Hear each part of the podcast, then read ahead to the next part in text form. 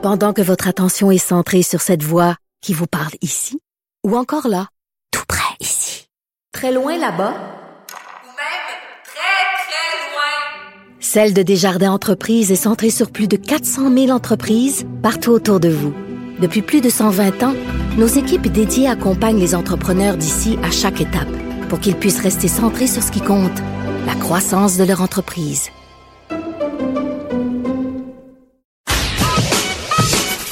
Mario Dumont. Il s'intéresse aux vraies préoccupations des Québécois. La santé, la politique, l'économie. Jusqu'à 17. Le retour de Mario Dumont. La politique, autrement dit. Et c'est l'heure de rejoindre Emmanuel Latraverse. Bonjour Emmanuel. Bonjour. Est-ce que nos élections de- d'octobre prochain sont protégées contre l'in- l'ingérence des Russes, des Chinois ou d'autres puissances qui voudraient influencer notre politique? Ben, en tout cas, c'est certainement euh, les moyens que tente de se donner, je vous dirais, le gouvernement euh, fédéral. Vous savez, c'est pas nouveau. Déjà, l'été dernier, euh, le Centre de sécurité des télécommunications, là, qui est comme l'organe de surveillance des télécommunications ultra secret là, du gouvernement, euh, mettait en garde là, contre le risque d'ingérence réelle qui planait au Canada. Et donc, là, le gouvernement veut se donner les moyens euh, d'agir pendant une campagne électorale si jamais ça se produit, éviter donc que euh, nos services de renseignement ou la GRC soient pris un peu dans la position où était euh, James Comey là, du FBI en 2016 quand on n'a pas rendu public aux Américains qu'on avait ouvert une enquête sur Moscou, la campagne de Trump. Donc là, on veut créer un système vraiment indépendant. Donc, c'est cette idée de mettre ce qu'on appelle le groupe de travail sur les menaces en matière de sécurité et de renseignement liés aux élections, un bel acronyme. hein. Essentiellement, c'est quoi? C'est cinq des plus hauts bureaucrates du pays, le greffier du conseil privé, le conseiller pour la sécurité nationale du premier ministre, les sous-ministres de la justice, de la sécurité publique, des affaires étrangères, qui vont pouvoir bénéficier euh, de toute l'information que reçoivent justement le Centre de sécurité des télécommunications, le SCRS, la GRC, pour essayer d'identifier s'il y en a des tentatives d'ingérence. C'est quoi des tentatives d'ingérence? C'est pas euh, pas des militants là, qui s'énervent sur Facebook. Là. On s'entend là. On essaie de. Mais c'est pas défini, là, en même temps, on dit que c'est des vidéos euh, virales là, qui contiennent vraiment des informations fausses, qui mettent en péril l'élection juste et équitable, qui tentent euh, de de- de- d'exploiter les tensions sociales existantes, des tentatives de hacking de courriel d'un parti politique. Et cet organe-là, ce qui est quand même extraordinaire, c'est qu'il va avoir des pouvoirs en marge du pouvoir politique. Et donc, il va pouvoir unilatéralement décider d'informer les partis politiques s'il y a une menace et unilatéralement aussi décider d'en informer les Canadiens.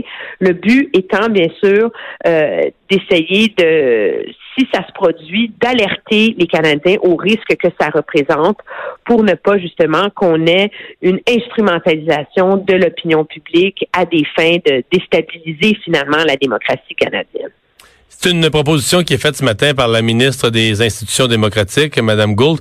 Est-ce que, honnêtement, j'ai pas vu, est-ce que les partis d'opposition, parce que c'est une des questions que je me posais, là, est-ce que les partis d'opposition vont, vont, vont crier contre ça, vont dire qu'il y a un danger là, de, de, de, jouer dans le processus politique ou de, de bâillonner euh, certaines personnes ou d'empêcher la circulation libre de certaines informations? Ou est-ce que les partis d'opposition ont plutôt euh, applaudi le... Ben, les partis d'opposition, je voudrais s'inquiètent entre autres. On dit ben, pourquoi Élection Canada n'est pas là-dessus? On s'entend, là. Tu sais, s'il y a comme une Ouais, personne ultra neutre au Canada, là, donc c'est la job de s'assurer euh, euh, qu'on a des élections justes et équitables au Canada, c'est bien eux. Pourquoi ils sont pas là-dessus? Je pense qu'il y a aussi une, une inquiétude là, qui, est- qui est là. Je veux dire, il y a personne qui déchire sa chemise, là, mais quand même une inquiétude qui est là en disant c'est quoi une menace réelle? C'est quoi influencer? Mais ça, c'est, je pense que ça fait partie du lot du problème que posent là, ces tentatives d'ingérence-là. Elles sont ultra habiles. Tu sais, c'est pas euh, des grosses euh, manœuvres euh, avec euh, des gros posters ou l'ambassade euh, russe qui va qui va m'appeler un samedi après-midi pour essayer de me faire croire que X, Y, Z, c'est des faux comptes euh, qui sont ultra ciblés, qui servent à instrumentaliser euh, les colères des gens, euh, les inquiétudes des gens pour essayer de, de, de faire bouger l'opinion publique. Et donc, c'est c'est très... euh, c'est très, très, très subtil, très insidieux, là, ce genre d'ingérence-là. Donc, tout le monde avance avec beaucoup, euh, beaucoup de prudence. Moi, je suis curieuse de voir si, en campagne électorale, cette information-là risque d'être instrumentalisée par les partis politiques. Et c'est ça qui va être intéressant de voir en octobre prochain. Est-ce que, Emmanuel, un mot sur les réseaux sociaux, parce qu'on en a parlé dans cette euh, bon dans cette conférence de presse aujourd'hui, euh, Facebook, Twitter et les autres, euh, il semblait avoir une certaine, ben, peut-être une fatigue de, de, l'incapacité des grands réseaux sociaux à lutter davantage contre les, les fausses nouvelles et contre la désinformation. Est-ce que les faux comptes, les, ben, les faux comptes entre autres, est-ce que là-dessus on commence à sentir une impatience chez le gouvernement fédéral? Ben, oui, très certainement. Ce qu'il faut comprendre, c'est que dans la nouvelle loi électorale, il y a déjà des exigences qui ont, qui ont été placées euh, sur les réseaux sociaux comme Facebook, etc., pour euh, tenir un, un, registre de la, la, la publicité politique. Euh, il y a aussi des pouvoirs d'enquête beaucoup très accru là, de la part euh, euh, du commissaire aux élections, etc. Mais il y a quand même une déception très importante parce qu'il y avait un projet pilote très technique là, euh, chez Facebook qui était mis en œuvre de concert avec une ONG américaine qui s'appelle ProPublica, qui non seulement permettait d'identifier la publicité politique, mais permettait aussi de récolter des données pour voir auprès de qui elle était ciblée. Et qui elle avait réussi à rejoindre. Et donc ça, ça, permettait de dresser un portrait beaucoup plus complet de la façon dont ces mécanismes-là sont utilisés. Facebook a renoncé à ce projet-là, donc on s'en remet encore beaucoup euh, à euh, aux efforts et à la bonne foi de ces de ces organismes là qui moi je crois peine à, saisir la pleine mesure de leur responsabilité sociale. On voit, c'est quand même des compagnies qui font des milliards de dollars à recycler essentiellement le matériel journalistique euh, que nous on produit dans nos salles de nouvelles à tous les jours et qui euh, et qui et qui contribuent à distribuer ça. Et donc à un moment donné, ils ont un rôle à jouer je pense, euh, et ils, peinent à, trouver mhm. la, façon de le faire et, il y a clairement une certaine fatigue à cet égard. Là.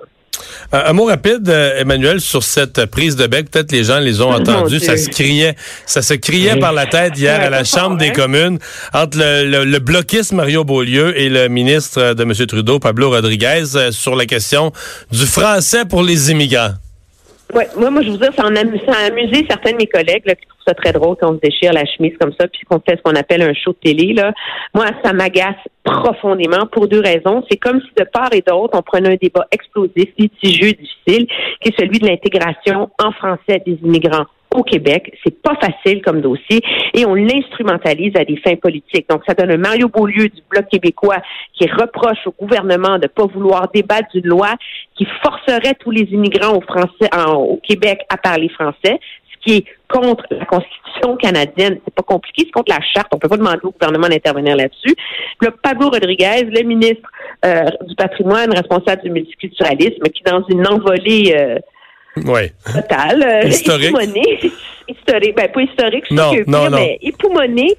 Euh, reproche au Bloc québécois d'être divisif, euh, raciste, on met la religion, la couleur là-dedans. Euh, on s'entend là, ni de part ni de d'autre, ni de part et d'autre, on, fait avancer le débat. Moi, je pense qu'il y a un calcul chez certains libéraux que de, de permettre au Bloc québécois de monter, de gagner des appuis, ça contribue à diviser le vote, à affaiblir le NPD, etc., et aider les libéraux. Mais moi, je trouve que c'est un peu jouer avec la dynamite sur un dossier très, très sensible. Et, euh, et donc, euh, donc voilà. Aujourd'hui, quand même, sachez-le, c'est important, M. Trudeau a dit que non, le Bloc québécois n'est pas raciste. Alors, c'est déjà ça, c'est une petite avancée.